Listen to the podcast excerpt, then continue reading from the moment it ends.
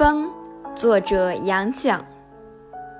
为什么天地这般复杂的把风约束在中间？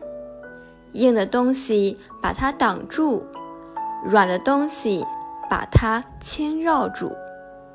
不管它怎样猛烈的吹，吹过遮天的山峰，洒脱缭绕的树林，扫过辽阔的海洋。终逃不到天地以外去，或者为此，风一辈子不能平静，和人的感情一样。也许最平静的风，还是浮浮的微风。果然，闻风不动，不是平静，却是酝酿风暴了。蒸闷的暑天。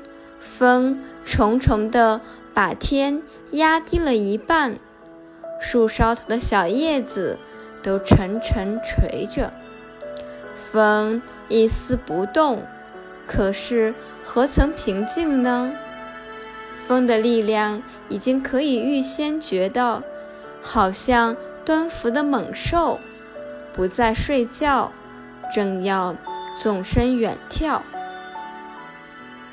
只有拂拂微风最平静，没有东西去阻挠它。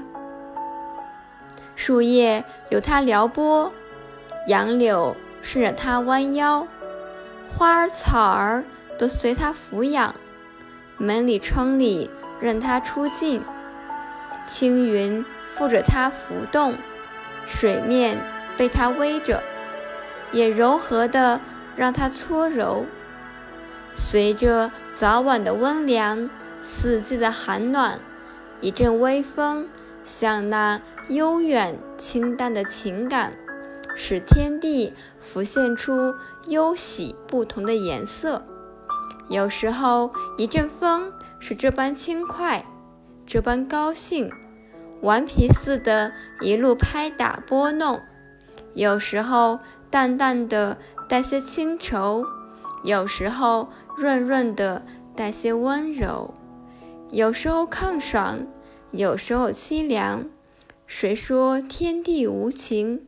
他只微微的笑，轻轻的叹息，只许一直的风拂拂吹动。因为一放松，天地便主持不住。